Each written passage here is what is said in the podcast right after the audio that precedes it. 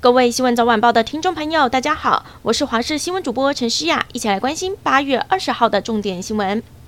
首先来关心诈骗集团为了获取被害人的信任，无所不用其极。桃园警方查获诈骗集团的送机小组，一共有四个成员，从出国前的代办护照、机场接送到机场的出境手续办理，全都由这个小组包办。其中一名陈姓女子还有丰富旅行社经验。一条龙 VIP 服务，让被害人放下戒心。小组运作了一个月，送了快十个人出国，一直到有被害人家属报案之后才被揭发。现在地检署已经将陈姓女子申请羁押获准。也是前往柬埔寨打工而受骗的一名十九岁陈姓男子，这个月十八号在国民党立委的协助之下被顺利救回了，但是跟他同行的十八岁郑姓男子还在当地遭受控制。逼迫家属付钱才放人，家属急得赶紧筹钱付款。之后，对方声称星期天就会把人放回台湾。不过，在屏东还有不少人等待救援。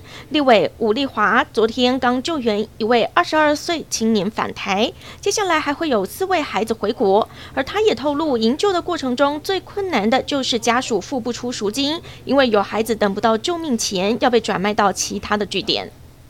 警方侦办出国诈骗案，发现多起案件都跟帮派分子有关。大安分局员警全力扫荡治安热点，而日前有人蛇集团押着被害人从柬埔寨过境泰国，要转卖到缅甸。还好台泰两国联手，十二人被拦下，其中三个人拒绝回台，遭到遣返。目前这三人当中的杨姓男子遭到羁押禁见，另一名邓姓男子限制住居。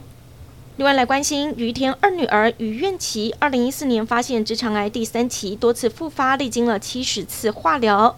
十八号病情发生了变化，她都在昏睡的状态。今天下午，于天证实已经签署了放弃急救同意书，同时于天也带着孙女来探望于愿琪。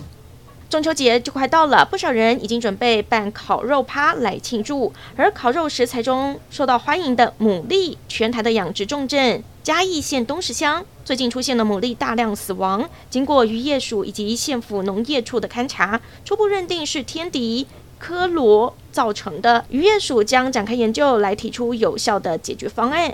只是目前。采收量少了将近五成，面对中秋旺季的需求量，牡蛎的价格恐怕因此涨价，每斤将涨约二十元。全台各地晴朗酷热，台北市体感温度就高达了四十度，下周二体感温度更预估会达到四十三度。不少民众选择吃冰消暑，不过有中医师分享，一名糖尿病患者每天都吃一碗黑糖冰，却出现了看不清楚、容易疲倦的症状。看诊的时候，医生发现病患的脖子后方呈现暗黑色，一侧血糖数值高达了四百七十四。对此，医师提醒：别以为没加炼乳只加黑糖就是健康，尤其不正常进食，胃很难产生饱足感，更容易导致血糖飙高，演变成糖尿病。另外来关心，网络时代为了打击假讯息以及霸凌的言论，国家传播委员会 NCC 十八号公布数位中介服务法草案，引发部分人士反弹。引发部分人士反弹。律师出身的台北市副市长黄珊珊和国民党台北市长参选人蒋万安也表达反对的立场，而民进党台北市长参选人陈时中则认为中央决定暂缓，多听各方的想法是好的。行政院长苏贞昌表示暂缓公听会，等待好好沟通之后再来推行。